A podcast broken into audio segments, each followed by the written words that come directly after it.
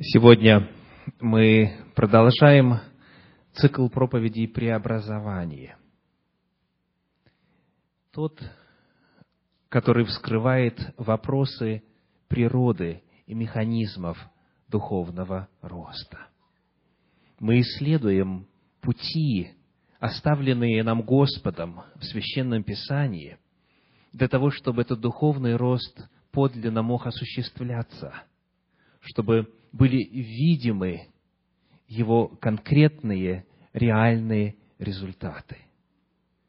В последний раз, когда мы открывали Слово Божье в контексте именно этой цели, именно этого цикла проповедей преобразования, речь шла о молитве. И сегодня наша проповедь называется тоже «Молитва», часть вторая мы посмотрим, как нужно молиться, чтобы подлинно духовно расти. Как молиться, чтобы характер менялся. Каким образом общаться с Господом, со Всевышним, чтобы мы на самом деле уподоблялись образу Божию – вот об этом сегодняшняя проповедь. И первый вопрос, который необходимо прояснить, здесь звучит так. Что означает в ваших устах довольно распространенная в христианских молитвах фраза «Да будет воля Твоя». Когда вы произносите «Да будет воля Твоя», Божий. Что вы, как правило, имеете в виду? Чаще всего, используя эту фразу, чрезвычайно важную, глубокую, правильную и основательную, человек подразумевает ею следующее. Господи, я хочу вот этого – хочу очень сильно, настолько сильно, что спать не могу, потому что так хочу. И вы демонстрируете Господу свое желание, рассказываете, обращаете свою молитву, свою просьбу, свое прошение. И вот высказав, что вам хотелось бы, то есть сообщив Богу о вашей воле, вы потом добавляете «но да будет воля твоя». Как правило, перед фразой «да будет воля твоя» всегда стоит «но». Оно стоит и путем озвучивания, и по смыслу, даже если человек его не произносит. То есть человек как бы говорит, мне хочется этого, но будь что будет. То есть, иными словами, человек часто не все, слава Богу, но очень многие вот этой фразой, они как бы аннулируют то, что было только что сказано.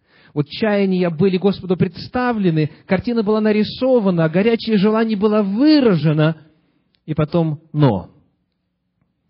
Да будет воля Твоя. Готовность уступить, готовность отказаться, по сути, от своей просьбы. Что еще часто эта фраза означает на практике, когда ее произносят в молитве. Иногда ее используют, к сожалению, даже в качестве благочестивой страховки. То есть нужно подстраховаться на случай, если ответа не будет. И это в особенности уместно, если были свидетели – если сам человек молится, ответил ему Бог или не ответил, он сам знает и сам это горе свое исчерпает. А если были свидетели, в особенности из числа неверующих или маловерующих, еще сомневающихся в реальности Божьей силы и способности Бога отвечать на конкретные молитвы, то тогда можно ударить в грязь лицом. То есть молился, просил, изложил свою нужду, а Бог не ответил – И потому часто вот эта фраза «но да будет воля твоя» является благочестивой приписочкой, добавлением, адендумом к молитве, просто для того, чтобы сохранить свою репутацию. Если Господь не ответит, значит что? Значит, это просто не была Его воля. То есть, тогда проблема и не во мне, и не в Боге, а вот в этом обстоятельстве, что моя воля, мое желание и воля Божья не совпали. И это, по сути, конечно же, правильно. Наша воля далеко не всегда с волей Божьей совпадает. Кто об этом знает? Можете руку поднять? Есть некоторые, очень хорошо, спасибо.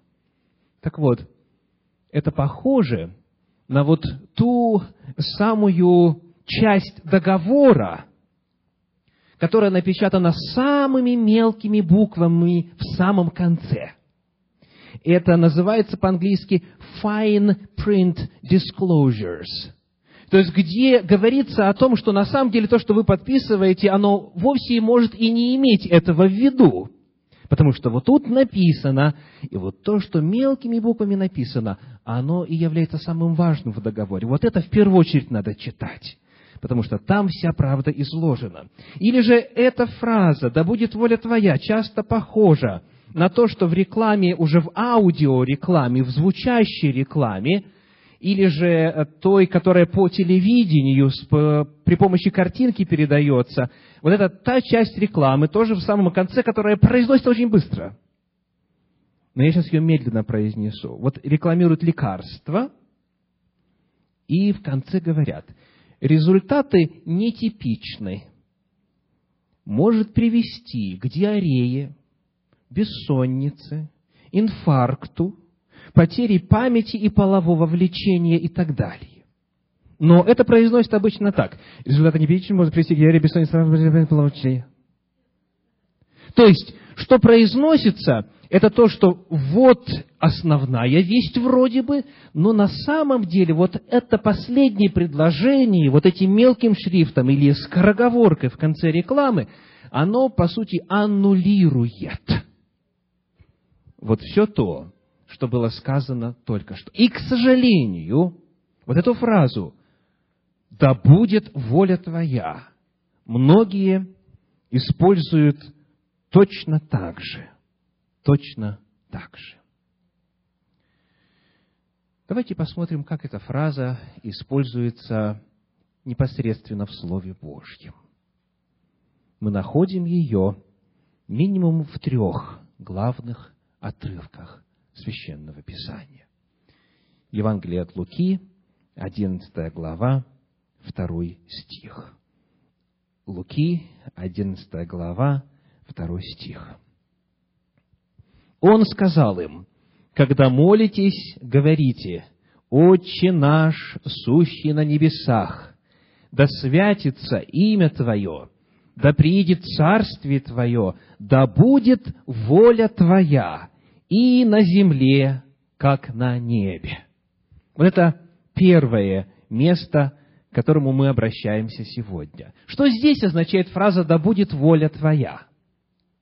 Похожа ли эта фраза в этом контексте на то, что я только что вам описал? Нет, кардинальным образом не похожа. Речь здесь идет о молитве верующего, чтобы законы Божии, по которым живет вся Вселенная, чтобы то, что на земле совершается, чтобы воля Божья, которая на небе, во всей Вселенной совершается, точнее, чтобы вот эта самая воля Божья исполнялась на земле, точно так же, как она исполняется на небе. Вот значение этой фразы в Священном Писании. Еще раз прочитаем. «Да будет воля твоя и на земле, как на небе». И это означает, пусть Царствие Твое придет. Потому что только тогда, когда Царствие Божье наступит, только тогда воля Божья в полном объеме будет соблюдаться. Посмотрим еще на одно место, где используется эта фраза. Евангелие от Луки, 22 глава, стихи с 40 по... Читаем. Луки, 22 глава, начиная с 40 стиха по 42. с 40 по 42. «Пришед же на место, сказал им, молитесь, чтобы не впасть в искушение. И сам отошел от них на вержении камня, и, преклонив колено, молился, говоря, «Отче, о, если бы Ты благоволил пронесть чашу сию мимо меня! Впрочем, не моя воля, но Твоя да будет». Похожа ли эта молитва на то, с чего мы начали сегодняшнюю проповедь? Вопрос. Знал ли Иисус Христос, какова воля Божья для Него в тот самый момент времени? Конечно же, знал. Мы находим в Евангелии, в Евангелии от Марка в 10 главе, в стихе 45, одно из многих высказываний на эту тему. Марка, глава 10, стих 45 говорит, «Ибо и Сын Человеческий не для того пришел, чтобы Ему служили, но чтобы послужить и отдать душу свою для искупления многих». То есть Иисус Христос неоднократно на протяжении времени своего служения говорил о том, что умереть, душу свою отдать, это и есть что? Цель. Это и есть цель Его прихода. В этом и есть воля Божья. И Он говорил о том, что Его предадут, и что будут бить, и что распнут, и что Он на третий день воскреснет. Все это Он знал. Потому, когда из Его уст вот эта фраза исходит «да будет воля твоя», она, по сути, является чем? Выражением своего согласия с известной ему волей Божьей. Не так, как у многих, кто молится сегодня. У них есть воля своя, они ее хорошо знают – но поскольку они воли Божьей не знают, то вот тогда они пользуются этой фразой «но да будет воля твоя». То, что делал Иисус Христос, по своей природе нечто совершенно иное. У Него есть своя воля. Ему, как человеку, будучи в человеческом теле, никак не хотелось умирать. Он знал, какую чашу ему нужно будет испить. И потому он говорил, «Отче, если возможно, доминует меня чаша сия. Но, тем не менее, в молитве он соглашался с волей Божьей. В устах Иисуса Христа фраза «да будет воля твоя» означает, несмотря на мою волю, несмотря на мое желание, я все-таки Божий, я все-таки Отче, твою волю принимаю. Она известна, она ясна, и Спаситель ее в свою жизнь принимает и об этом свидетельствует в молитве. Вот смысл этой фразы. Третий раз, где мы ее находим в Священном Писании, это книга Деяний апостолов, 21 глава. Деяния апостолов, 21 глава, стихи с 10 по 15. С 10 по 15. Между тем, как мы пребывали у них многие дни, пришел из Иудеи некто пророк именем Агав, и, вошед к нам, взял пояс Павлов и, связав себе руки и ноги, сказал, «Так говорит Дух Святый, мужа, чей этот пояс – так свяжут в Иерусалиме иудеи и предадут в руки язычников. Когда же мы услышали это, то и мы, и тамошние просили, чтобы он не ходил в Иерусалим. Но Павел в ответ сказал, что вы делаете? Что плачете и сокрушаете сердце мое? Я не только хочу быть узником, но готов умереть в Иерусалиме за имя Господа Иисуса. Когда же мы не могли уговорить его, то успокоились, сказавши, да будет воля Господня. Разберем этот случай. Похожа ли эта фраза на то, о чем мы говорили в самом начале? Снова не похожа. И вот почему. В 20 главе книги «Деяния апостолов» в стихах с 22 по 25 читаем. 20 глава, стихи с 22 по 25. Это слова апостола Павла. «И вот ныне я по влечению Духа иду в Иерусалим, не зная, что там встретится со мною, только Дух Святый по всем городам свидетельствует, говоря, что узы и скорби ждут меня. Но я ни на что не взираю и не дорожу своей жизнью, только бы с радостью совершить поприще мое и служение, которое я принял от Господа Иисуса, проповедовать Евангелие благодати Божией. И ныне вот я знаю, что уже не увидите лица моего, все вы, между которыми ходил я, проповедуя Царствие Божие. Была ли Павлу известна воля Божья? Да. Он говорит, я по влечению Духа иду в Иерусалим. Я знаю, что меня там ждет. И потому, когда он делится этой волей Божьей с окружающими, они, говоря, да будет Божья воля, этим самым имеют в виду что? Мы соглашаемся. Мы принимаем волю Божью в свою жизнь. Итак, когда в Священном Писании эта фраза используется «да будет воля твоя, да будет воля Божья», она используется для того, чтобы известную волю Божью принять в свою жизнь и сказать, Господи, да, я согласен. Пусть случится то, чего Ты хочешь, чего Тебе угодно. Вот что означает эта фраза. Она есть акт принятия Божьей воли в свою личную жизнь. Это провозглашение своего соединения с волей Божьей. Проповедь наша сегодня о молитве. И я ставлю вопрос, который звучит так. Неправильнее ли было бы вначале попросить, чтобы Бог открыл вам свою волю? Ясно и определенно сказал, что Он хочет для вашей жизни. Открыл ее либо в Слове Своем записанном, либо благодаря пророческому откровению, либо благодаря иным способам, которые есть у Господа, чтобы открывать свою волю. И вот тогда, когда вы ее знаете,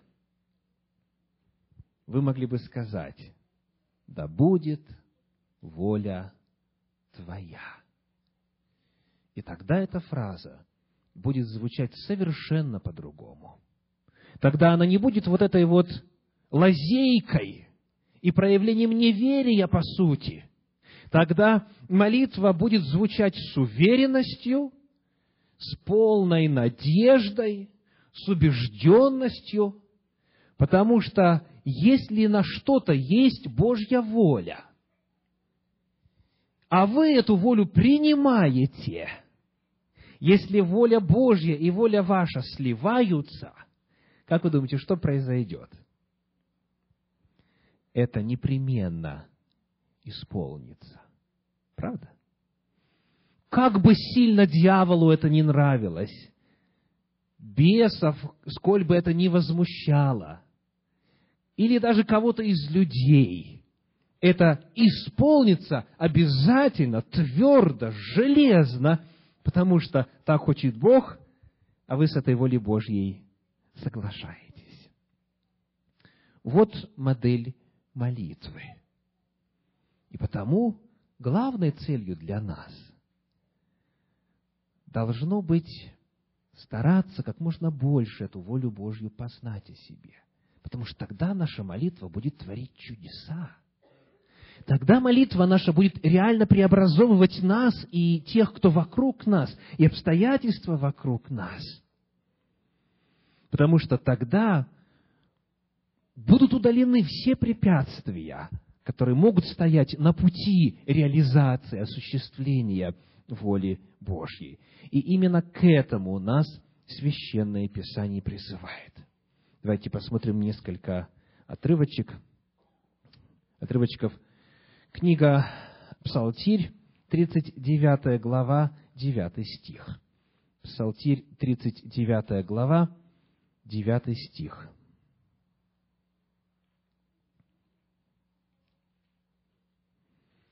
«Я желаю исполнить волю Твою, Боже мой, и закон Твой у меня в сердце».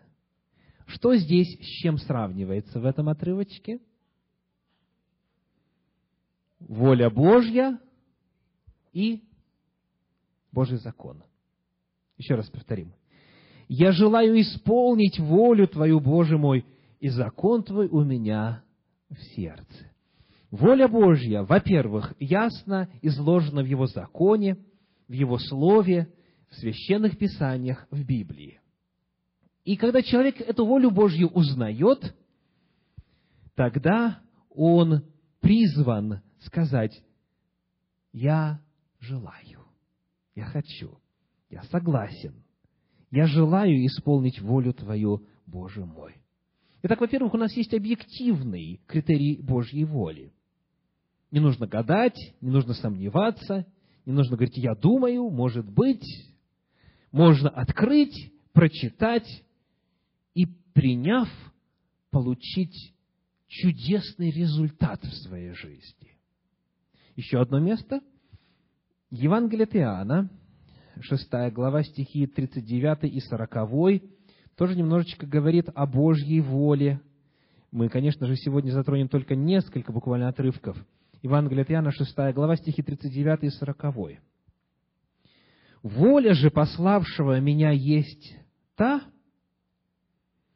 чтобы из того, что Он, то есть Отец, мне дал, ничего не погубить, но все то воскресить в последний день.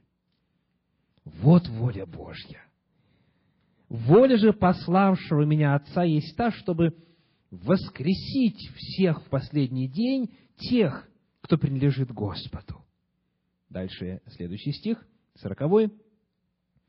«Воля пославшего меня есть та, чтобы всякий видящий Сына и верующий в Него имел жизнь вечную, и я воскрешу его в последний день.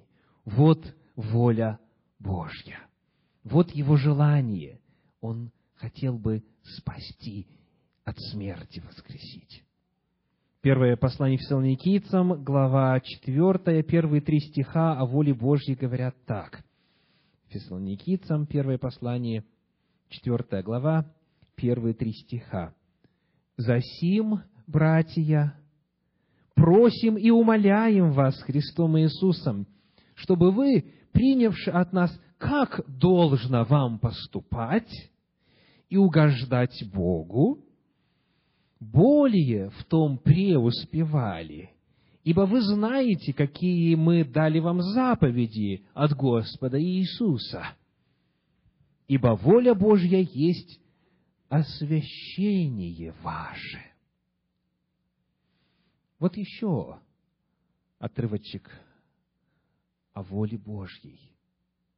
Воля Божья – это освящение, это процесс отделения от греха, это процесс преобразования.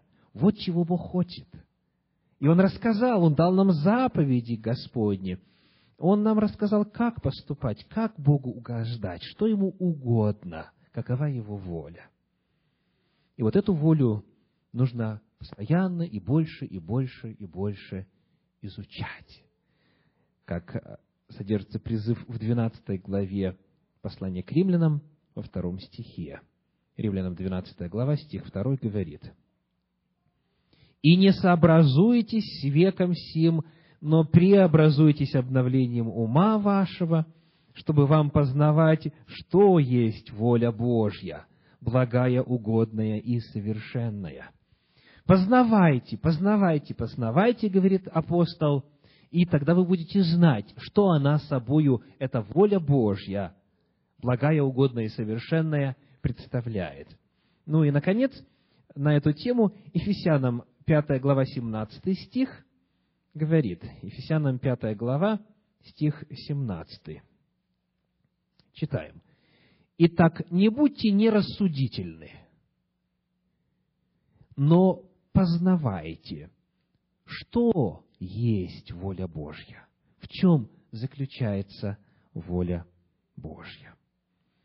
Итак, первое, что нам необходимо для преобразования по образу Божию, это полная ясность касательно того, какова воля Божья по каждому конкретному отдельному вопросу. И когда эта воля Божья становится ясной, когда Божьи желания открыты и понятны, мы узнаем то, что Богу нравится. Ведь термин «воля» означает желание, влечение, то, что нравится, то, что приятно. Термин «угодно» означает то, что хочется. Так вот, воля Божья – это то, что Он очень сильно хотел бы сделать в нашей жизни. Он хотел бы, чтобы все заповеди, которые Он дал, соблюдались человечеством, потому что они даны для блага. Он хотел бы, чтобы семьи были крепкими. Он хотел бы, чтобы люди были свободны от вредных привычек. Он хотел бы, чтобы люди были спокойны, степенны, рассудительны, чтобы не были раздражительны, гневливы, злоречивы, чтобы не были сплетниками и цами. Он хочет, чтобы нам было хорошо. Вот его воля. Вот что ему нравится. Вот что ему угодно. И вот когда этот вопрос решен, когда этот вопрос решен, вот тогда можно молиться – и такая молитва никогда не будет заканчиваться благочестивым прикрытием «Да будет воля Твоя». В том смысле, как ее часто используют. Тогда фраза «Да будет воля Твоя» будет означать что?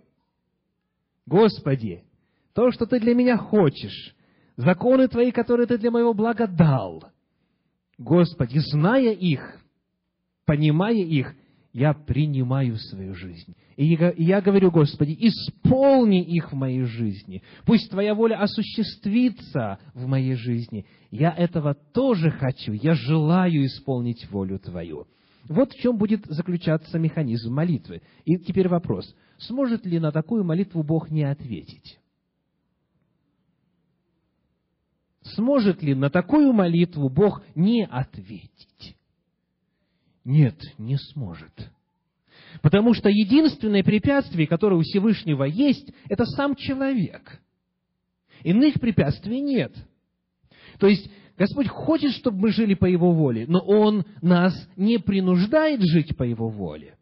Он ждет, когда наша воля откликнется на Его волю, сольется с нею, и вот тогда Он получит разрешение, право, власть действовать в нашей жизни – и причина, по которой многого, к сожалению, не происходит в жизни знающих Бога, как раз-таки в том, что воля человеческая стоит в оппозиции по отношению к воле Божьей. Это единственное препятствие. Иных нету. У дьявола тогда исчезает право нас держать во грехе, бесы тогда уже больше не могут заявлять свои права на нас, и тогда открываются все двери, открываются все пути Божьи, и тогда на нашу молитву обязательно будет ответ. Есть целый ряд вопросов, в отношении которых Бог, по крайней мере, в своем слове не изложил свою волю. Ну, как, например, приобретение того пресловутого 600-го Мерседеса. знаете эту историю, да? Один бизнесмен очень долго молился, чтобы Господь дал ему вот такую благодать, чтобы у него было это приобретение. И однажды он друзьям своим говорит, хотите покажу 600-й Мерседес? Я говорю, ну что удивительного, и у меня есть, и у него есть. Он говорит, нет, пойдем. И вот он их приводит, в огромный, в огромный гараж. Открываются двери, и он говорит, смотрите, вот это первый Мерседес, вот это второй, третий, четвертый. Я только что купил шестисотый по счету Мерседес. Вот этого Бог нигде не гарантировал в своем слове. Может такое быть, что у Бога есть такая воля для конкретного человека. Есть маленький шанс. Но я думаю, что воля Божья для денег того бизнесмена была несколько иная. Но бывают ситуации, когда в Священном Писании нет ясно конкретно изложенного ответа по нашей ситуации. Но Бог нам может послать сверхъестественное откровение, какая его воля. Вот как в случае с апостолом Павлом. Мог ли он на основании Священного Писания узнать, идти ему в Иерусалим или нет? Никак. Нет в Библии ответа на этот вопрос. Но потому Бог использовал духовные дары, которые дал церкви, и пророки ему открывали, и лично Павлу он открыл, потому что он говорит, меня туда влечет кто? Дух Святой. Я по влечению Духа туда иду. То есть, есть вопросы, которые находятся, как говорят американцы, in the gray area. То есть, вот где граница между белым и черным, она не такая ясная, не такая конкретная. Есть вопросы, где как раз вот и необходимо вначале получить ясность на основании Слова Божьего, Его принципов, на основании откровения от Господа. Но когда ясность есть, дорогие, когда Бог очень четко сказал в Своем Слове в первую очередь, очень ясно открыл свою волю человеку иными каналами, которые у Бога есть, то тогда на каждую нашу молитву – которое произносится по воле Божьей, обязательно будет ответ. И вот как вы думаете, когда мы с вами говорим о преобразовании, о том, чтобы человек из гневливого превратился в благодушного и спокойного, из раздражительного превратился в... Что будет антонимом здесь? Ну, спокойного, пусть будет спокойно так, из э, сплетника превратился в в несплетника. Но это легкий путь. Скажите, есть ли шанс, что вот такая молитва останется без ответа? И если она вдруг останется без ответа, если человек вдруг просит об исполнении той воли Божьей, которую Господь сам хочет исполнить, то почему оно не исполнится? Что будет причиной? Ну, конечно же, конечно же, не Бог. Конечно же, не Бог. Итак, молитва. Молитва. Я хочу поделиться с вами некоторыми удивительными заявлениями Священного Писания, которые, к сожалению, в синодальном переводе завуалированы – и ясность их, и вся прелесть их практически утеряна. Откроем. Евангелие от Марка, 11 главу, 24 стих. Марка, 11 глава, 24 стих. 11, 24. Это слова Иисуса Христа. «Потому говорю вам, все, чего не будете просить в молитве, верьте, что получите, и будет вам. Это уже само по себе прекрасно звучит, правда? Все, чего не будете просить в молитве, верьте, что получите, и будет вам. Но давайте познакомимся с другими переводами этого отрывочка – Перевод на современный русский язык под редакцией Кулакова говорит, «Потому говорю вам, о чем бы вы ни просили в молитве, верьте, что вы это уже получили, и дано будет вам». Представляете? Не верьте, что получите будущее время, а верьте, что получили, и тогда будет. Перевод Российского библейского общества. «Поэтому вам говорю я, о чем бы вы ни молились и чего бы ни просили, верьте, что вы уже получили, и так и будет». Представляете? Это удивительная истина. Оказывается, реальность ответа на молитву, она помимо синхронизации воли Божьей, воли человеческой, еще зависит и от того, как человек молится, как он ждет от Бога ответа. Сказано, что так и будет, дано будет, когда, на каком условии? Если человек верит, что не просто получит, а верит, согласно словам Спасителя, что он это уже получил. Он это уже получил. Вот это принцип. Смотрим еще одно место, которое, к сожалению, тоже не так ясно звучит в синодальном переводе. Первое послание Иоанна, пятая глава, стихи 14 и 15. 1 Иоанна, пятая глава, стихи 14 и 15. И вот какое дерзновение мы имеем к Нему, что когда просим чего по воле Его, Он слушает нас. А когда мы знаем, что Он слушает нас, во всем, чего бы мы ни попросили, знаем то, знаем и то, что получаем просимое от Него. Здесь уже немножечко лучше, потому что получаем описывает не какое-то отдаленное будущее, а, по крайней мере, какое-то, ну, настоящее время, пусть в смысле общего утверждения, что мы получаем. Вот когда просим, тогда и получаем. Послушайте вновь, как говорит перевод Кулакова. И если знаем, что Он слышит нас, когда мы просим Его о чем-либо, знаем и другое. Стоит попросить у Него что-то, оно уже наше. А российский библи... перевод российского библейского общества говорит, а если мы знаем, что Он нас слышит, если мы о чем-нибудь просим, то знаем, что то, что мы у Него просили, уже наше. Вот это да.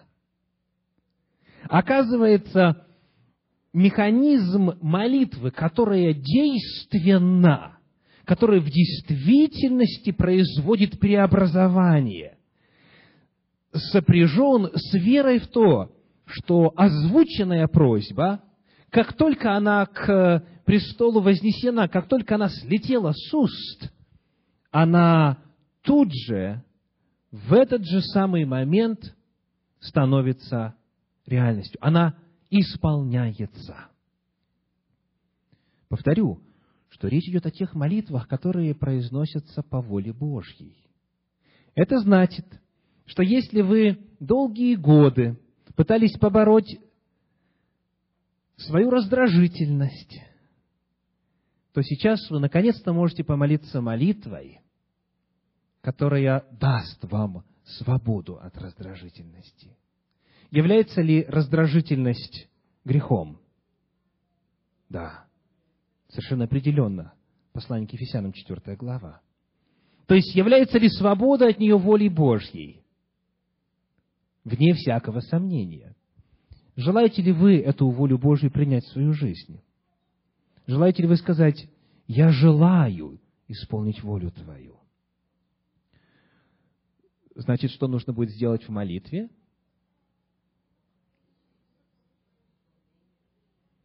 Но давайте сейчас мы рассмотрим, как это звучит на практике, что конкретно происходит. Что конкретно происходит. Но прежде еще раз повторим принцип. Когда исполняется молитва? В момент произнесения. Молитва исполняется в момент произнесения. Вот ясно изложенная Божья истина. Стоит только попросить, оно уже наше. Верьте, что вы уже получили, и тогда будет. Если не верите, ничего не будет. Итак, как же это выглядит на практике? Послание Иакова, первая глава, стихи с 5 по 7. Иакова, первая глава, стихи с пятого по седьмой.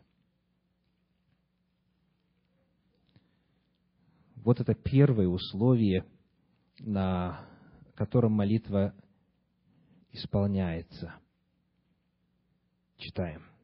«Если же у кого из вас не достает мудрости, да просит у Бога, дающего всем просто и без упреков, и дастся ему. Но допросит с верою, немало не сомневаясь, потому что сомневающийся подобен морской волне, ветром поднимаемой и развиваемой. Приходилось когда-нибудь видеть это явление?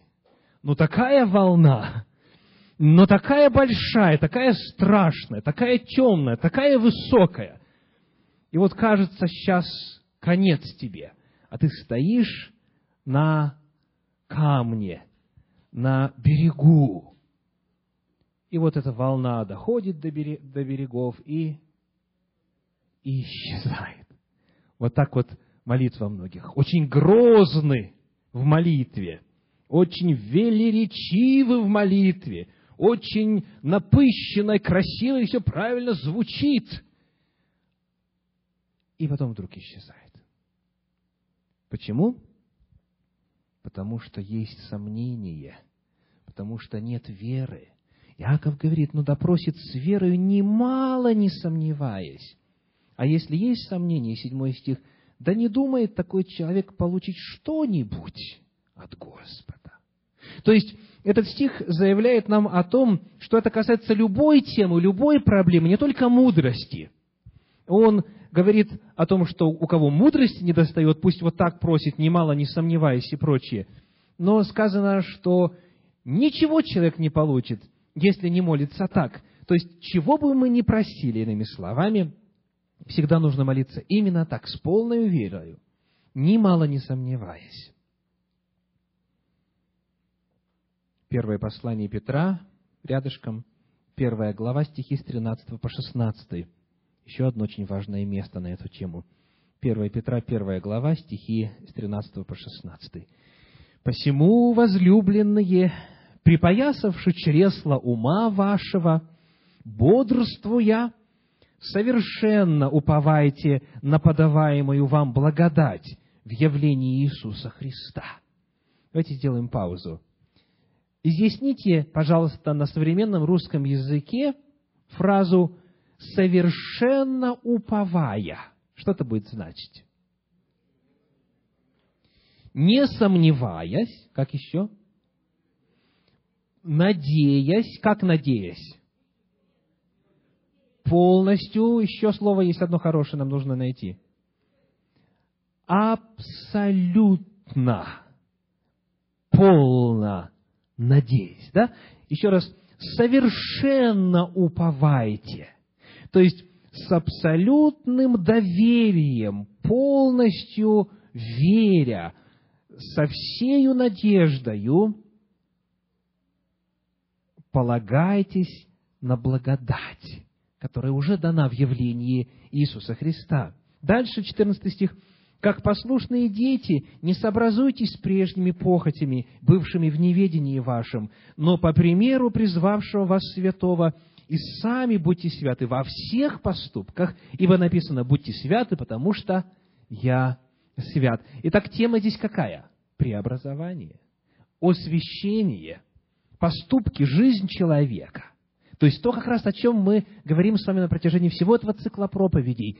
И вот подход – необходимо полностью доверять, иметь абсолютную надежду на то, что Господь это непременно сделает, ибо Он обещал, а Он верен. Итак, это вот как бы по-прежнему продолжение разговора о фундаменте для совершения вот этой молитвы, которая действенна, которая всегда исполняется. Что же будет признаком того, что человек молится именно так. Вот что на практике из уст человека исходит, когда он, узнав волю Божью, ее принимает, соглашается с нею и, наконец, верит полностью и ее озвучивает. Вот что будет показателем того, что его молитва именно такая, действенная. Простая иллюстрация. Скажите, как вы реагируете, когда вам кто-то что-то делает, или дает, или дарит? Это даже вот с младших самых лет мы учим, да? Не забудь дяде сказать спасибо. Или если детки забывают, мы говорим, а спасибо где? Это все знают, правда?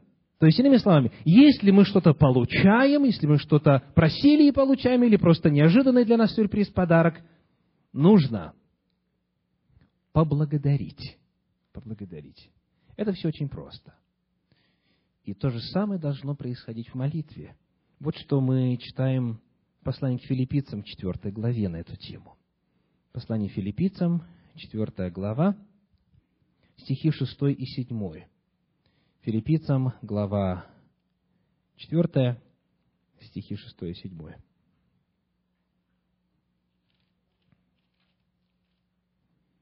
Не заботьтесь ни о чем – но всегда в молитве и прошении с благодарением открывайте свои желания пред Богом. И мир Божий, который превыше всякого ума, соблюдет сердца ваши и помышления ваши во Христе Иисусе. Шестой стих здесь тоже звучит весьма необычно. Давайте еще раз прочитаем. «Не заботьтесь ни о чем, но всегда в молитве и прошении – с благодарением открывайте свои желания пред Богом. Итак, когда человек открывает свои желания пред Богом и говорит, Господи, хочу этого, этого и этого, он должен это делать с чем? С благодарением. Ну, как это будет выглядеть на практике? Господи, я вижу из Твоего святого слова, что гневливость есть грех да? Я полностью всем сердцем принимаю эту волю Твою. Я желаю, Господи, стать свободным от гневливости. Я верю, что Ты силен это сделать. Я знаю из Священного Писания, что Ты производишь и хотение, и действие по своему благоволению, по своей благой воле. И потому прошу во имя Иисуса Христа, исполни это в моей жизни. Подари мне свободу от гневливости. Дай этот дар мне и через меня всем, с кем я буду общаться, потому что я буду намного более приятным человеком в общении. Благодарю Тебя, Господи, за этот чудесный дар. Благодарю за то, что Ты меня освободил от гневливости. Я принимаю этот Твой подарок. И благодарю за Твою милость, за Твою любовь. Славлю Тебя, Господи, за то, что отныне, с этого дня, с этого часа, я свободен, я свободна вот от этого греха, потому что это Твоя сила – это Твоя воля, и я ее принимаю в свою жизнь. Аминь. Молитва может быть сказана другими словами, но суть заключается в том, еще раз повторим, что желания свои нужно сопровождать чем? Благодарением. Молитвы, прошения, желания должны сопровождаться благодарением. То есть в этой молитве человек не только просит – он в ней фактически получает, он принимает, и он за это Господа славит, он за это Господа благодарит. Посмотрим также на послание к Колоссянам, 4 главу, 2 стих, схожего же характера заявления. Колоссянам 4 глава, стих 2. «Будьте постоянны в молитве, бодрствуя в ней с благодарением» будьте постоянны в молитве, бодрствуя в ней с благодарением. И вот теперь пример Спасителя нашего. Евангелие от Иоанна, 11 глава, рассказывает о великом чуде. Евангелие от Луки, 11 глава, стихи с 38 по 44 прочитаем. С 38 по 44. Иисус же, опять скорбя внутренно, приходит к гробу. То была пещера, и камень лежал на ней. Иисус говорит, отнимите камень. Сестра умершего Марфа говорит ему, Господи, уже смердит, ибо четыре дня, как он в гробе. Иисус говорит ей, не сказал ли я тебе, что если будешь веровать, увидишь славу Божию. И так отняли камень от пещеры, где лежал умерший. Иисус же возвел очи к небу и сказал, «Отче, благодарю Тебя, что Ты услышал меня». Услышал за что? Или в отношении чего? И Христос возносит благодарность. О чем услышал? О чем? О воскресении Лазаря. Ну, а воскресенье уже состоялось или нет? Давайте читать снова. «Отче, благодарю Тебя, что Ты услышал меня. И я, я и знал, что Ты всегда услышишь меня, но сказал сие для народа здесь стоящего, чтобы поверили, что Ты послал меня. Сказав это, Он воззвал громким голосом, «Лазарь, иди вон!» И вышел умерший, обвитый по рукам и ногам погребальными пеленами, и лицо его обвязано было платком. Иисус говорит им, развяжите его, пусть идет. Вот как молился Иисус. У него была абсолютная ясность касательно воли Божьей. Он знал, что Богу угодно воскресить Лазаря. Он знал это заранее, он два дня медлил, и случилось так, что Лазарь умер, он не пришел тогда, когда тот еще был жив и в болезни. Он знал волю Божью. И вот зная ее, он может заранее Господа благодарить за чудо воскресения, которого еще в реальности нет. Вот что значит молиться молитвой, которая производит чудеса. Благодарю Тебя, Господи, за то, что Ты это мне дал. И, может быть, на момент молитвы, на момент произнесения молитвы у вас пока нет еще никаких доказательств, что чудо свершилось. Может быть, вам кажется, что вы по-прежнему гневливы или раздражительны, или по-прежнему рабы той или иной греховной похоти. Но если вы помолились так, как описывает Священное Писание, то это освобождение уже состоялось. И его нужно принять. И за это Господа поблагодарить. И воскресение обязательно произойдет. На практике. Это означает произносить в конце молитвы такие слова, как «Я принимаю от Тебя свободу», «Я благодарю Тебя за победу», «Я славлю Тебя за то, что Ты соделал вот это чудо в моей жизни». Итак, сегодня мы рассматриваем с вами некоторые принципы молитвы – которое производит реальное изменение, реальное преобразование. И это, дорогие, не самовнушение. Человеку может все, что угодно напридумываться и казаться. И чтобы это не было просто аутотренингом, необходимо начать с чего? Запомнили? Какова воля Божья? Когда есть ясность здесь, тогда демонстрируется отклик на эту волю Божью, и тогда запускается процесс, который мы сегодня изучаем. И вот человек встал с молитвы, и окружающие спрашивают, ну что, свободно? Ну что, освободился? Как человек отвечает? Поживем, увидим. Да? Вы не представляете, сколько, сколько часто мне приходится слышать именно вот такие молитвы и вот такую реакцию. Как можно веселиться, как можно славить Господа, если еще не доказано, что это реальность? Подождите, как не доказано? Бог этого хочет сделать? Хочет. Вы хотите? Да. Вы попросили Его об этом?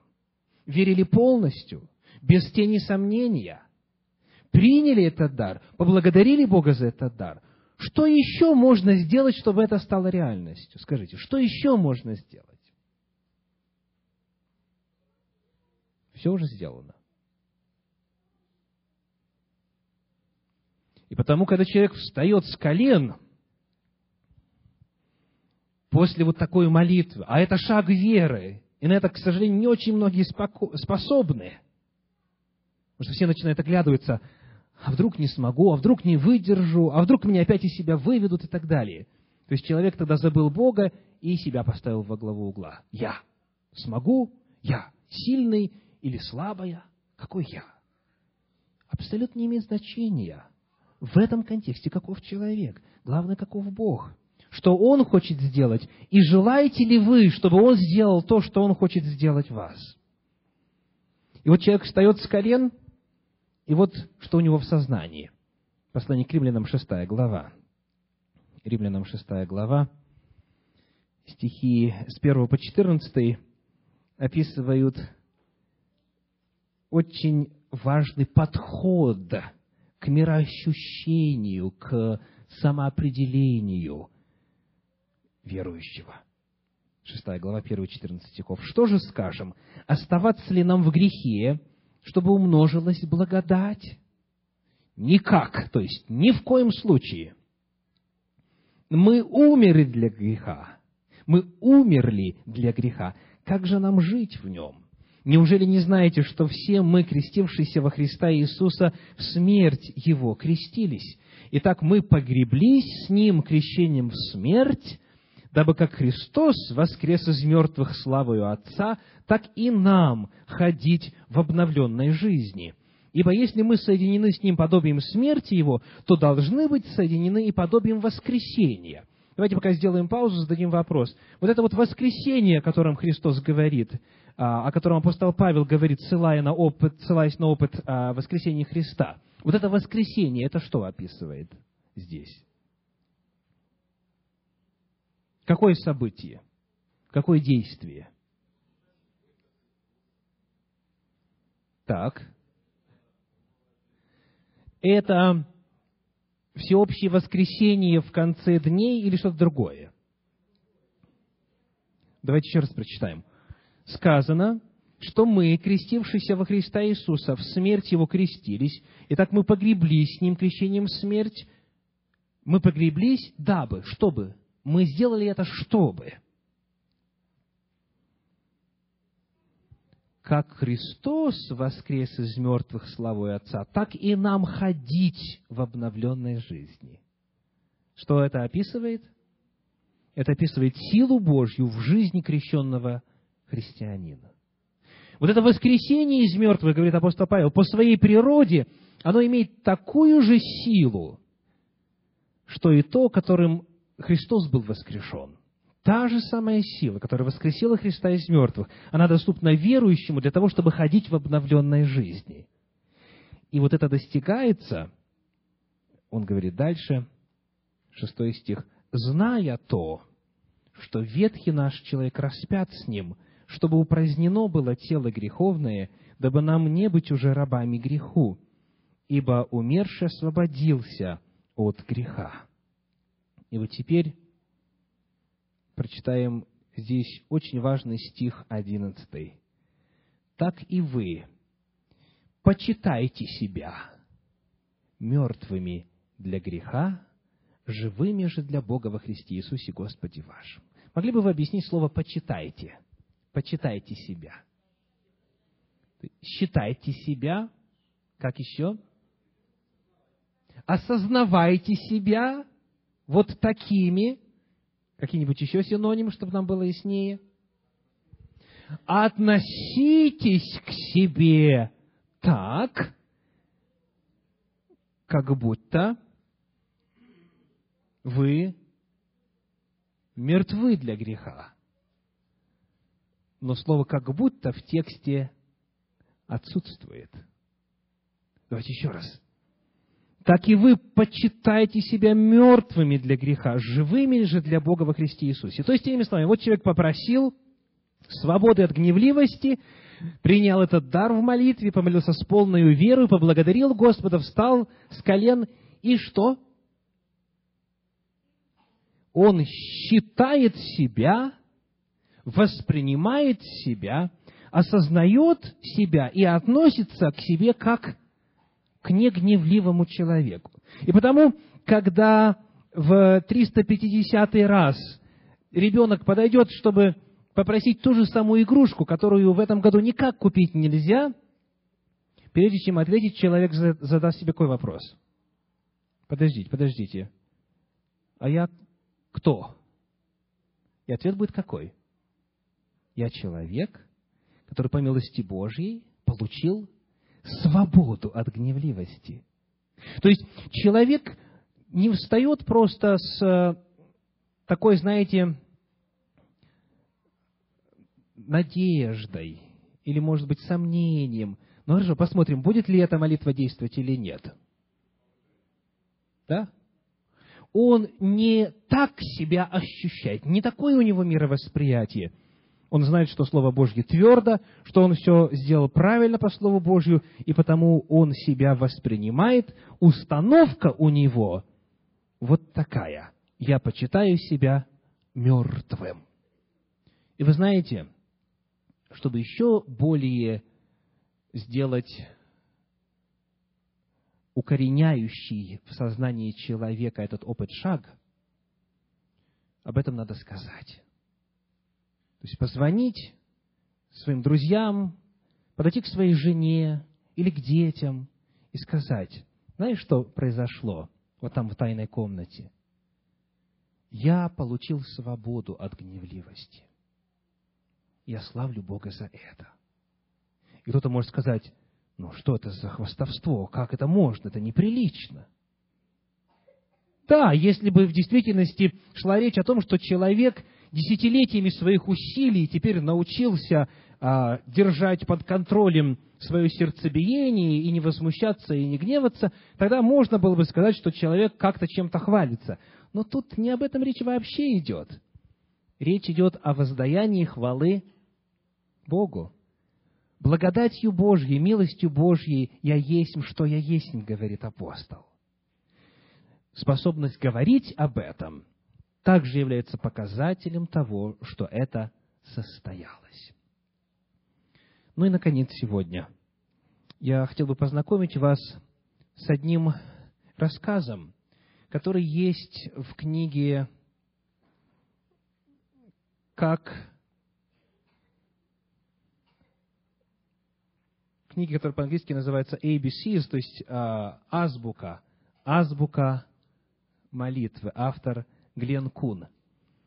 Те, кто эту книгу читали когда-то, сейчас получат повторное удовольствие, ну, а некоторые из вас впервые. Вот что рассказывается здесь о реальной ситуации, которая имела место в жизни. Это страницы с 57 по 63. И это поможет нам, надеюсь, закрепить все то, о чем мы узнали сегодня. Молодой человек собирался развестись со своей женой и жениться на молодой девушке.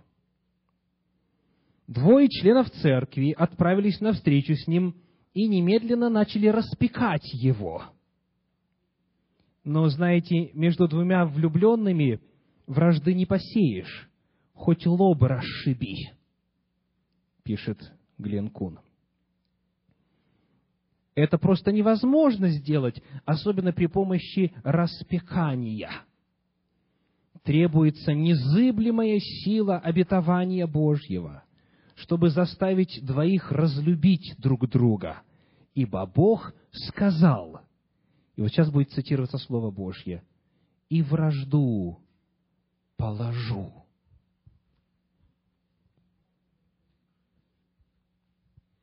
Когда я узнал о сложившейся ситуации, то пригласил еще одного пастора вместе со мной отправиться на встречу с этим молодым человеком.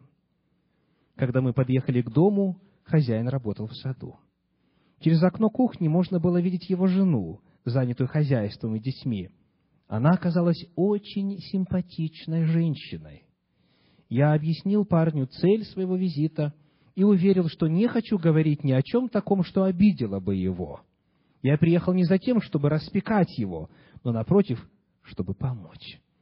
Я сказал, что знаю, каким образом он может полностью освободиться от увлечения. А молодой человек заверил меня, что я не должен бояться его обидеть, но заметил, я не хочу прекращать отношения с этой девушкой. Я оказался в тупиковой ситуации, пишет автор. Что можно сделать с человеком, который не хочет избавляться от проблемы? Нельзя силой заставить перестать грешить. Сила никогда не посеет вражды между двумя людьми, которые думают, что влюблены. Эту вражду властен положить лишь Творец. И Он именно так и поступает, наделяя нуждающихся новым сердцем. Только таким образом это можно совершить. Я решал, что делать теперь и как можно использовать азбуку молитвы применительно к данной ситуации, и вспомнил об обетовании. Если кто видит брата своего согрешающего грехом не к смерти, то пусть молится, и Бог даст ему жизнь. 1 Иоанна 5, 16. И стал надеяться, что, может быть, это обетование как-то мне поможет. Я знаю, что любой из нас может обратиться к обетованию в 16 стихе из 5 главы 1 послания Иоанна, применить его так, как оно повелевает, и тогда те, кто не должен влюбляться, влюбляться не будут. Вот что обещал Бог. Но в данном случае мужчина не хотел покончить со своим чувством. Итак, что мне было делать? Тут Господь дал мне мудрости спросить его, хочешь ли ты стать желающим порвать ваши отношения? То есть, иными словами, хочешь ли ты захотеть порвать?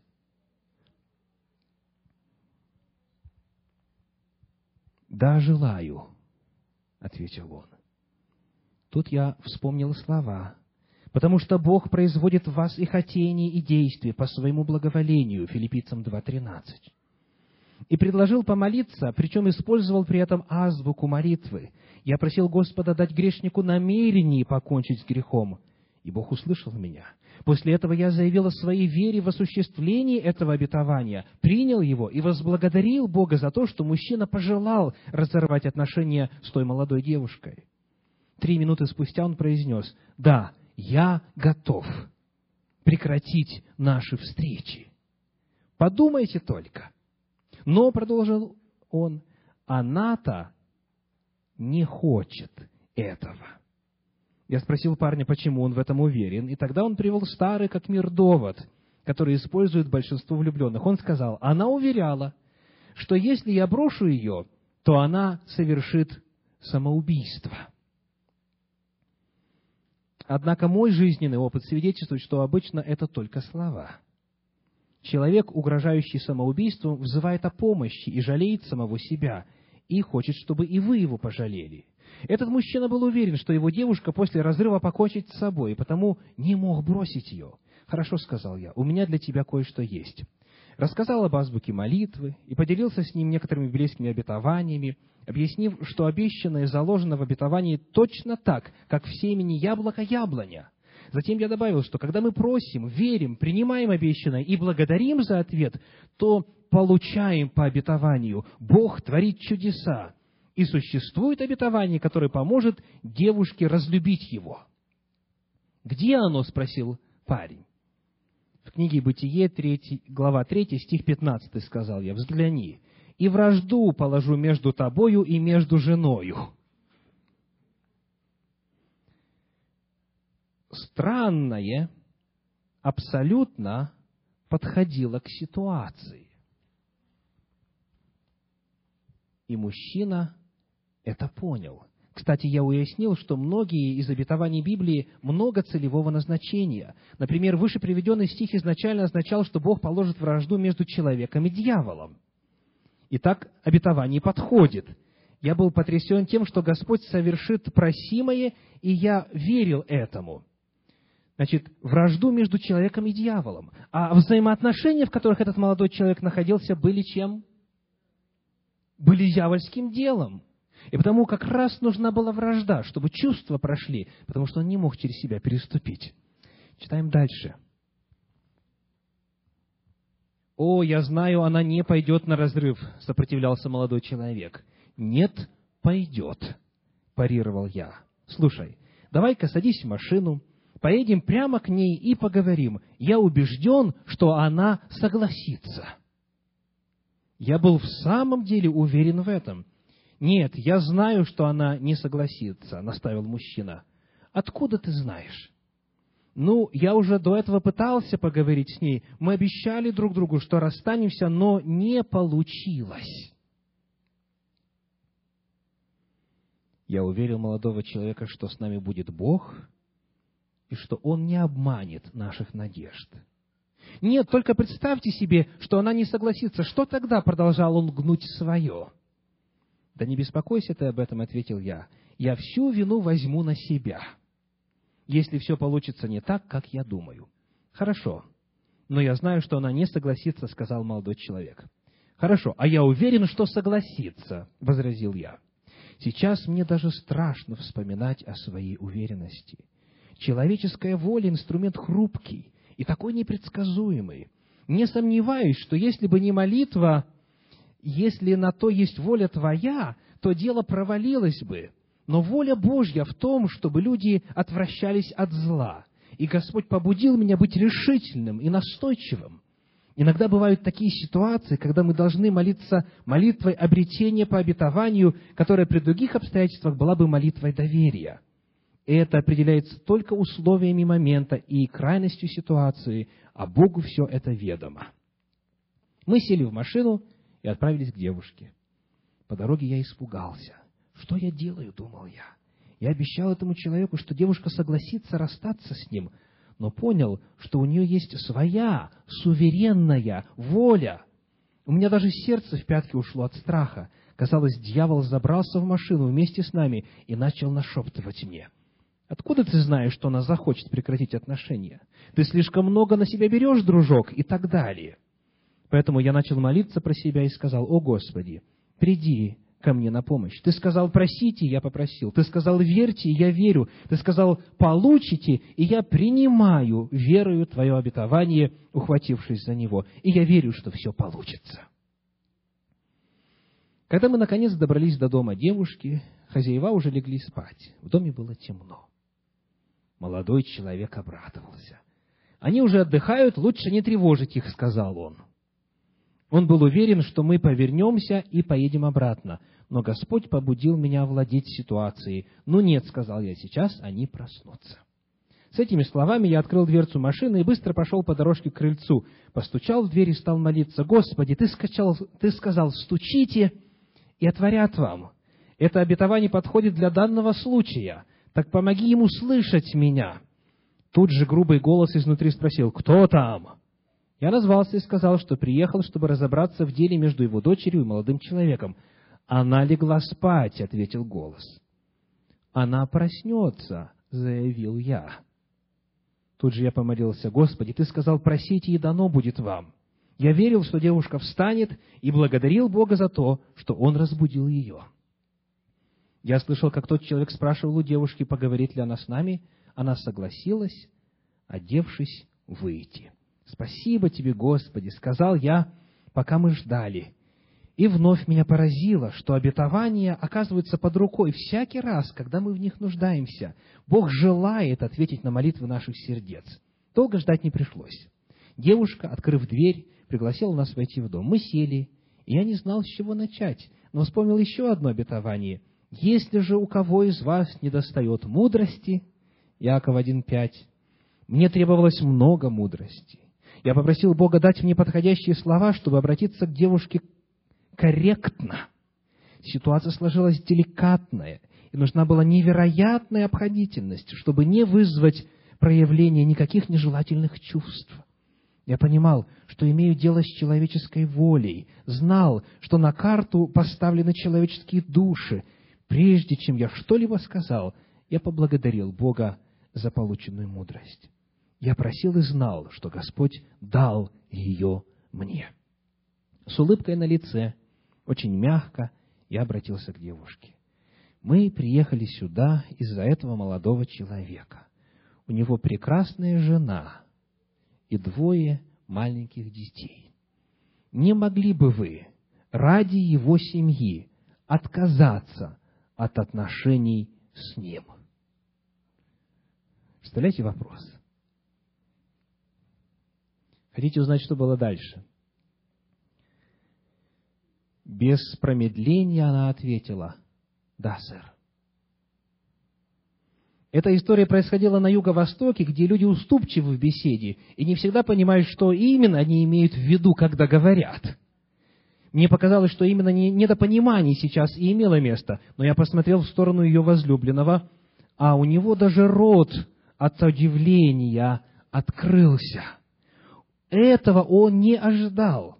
Она взглянула на приехавшего со мной молодого проповедника, вернее, я взглянул на приехавшего со мной молодого проповедника, его рот тоже был открыт. Я думаю, и они посмотрели на меня, и уверен, что моя челюсть тоже отвисла. Девушка моментально сказала «да». Интересно, как она смогла так быстро решить? Тогда начал говорить молодой человек, «Но я люблю тебя». «Пусть будет так, как есть», — сказала она. «Между нами все кончено». «Но я ведь так тебя люблю», — снова настаивал он. «Но между нами все кончено», — говорила она с твердостью в голосе. «Но я так долго тебя любил», — умолял он. И казалось, что сейчас голос его задрожит от обиды. «Да, но между нами все кончено», — ответила она. Никто бы в эту минуту не мог заподозрить ее в недостатке решимости. Господь ответил на нашу молитву, и в этом никто из нас не сомневался. Мы стали на колени тут же, поблагодарили Бога за то, что Он сделал, и отправились по домам. Пара распалась вовремя, и это было хорошо. Бог все сделал так, как обещал. Все произошло настолько быстро, что мне трудно было поверить своим ушам и глазам. Пусть эта история поможет просто реальнее и конкретнее понять и принять библейский путь молитвы. Аминь.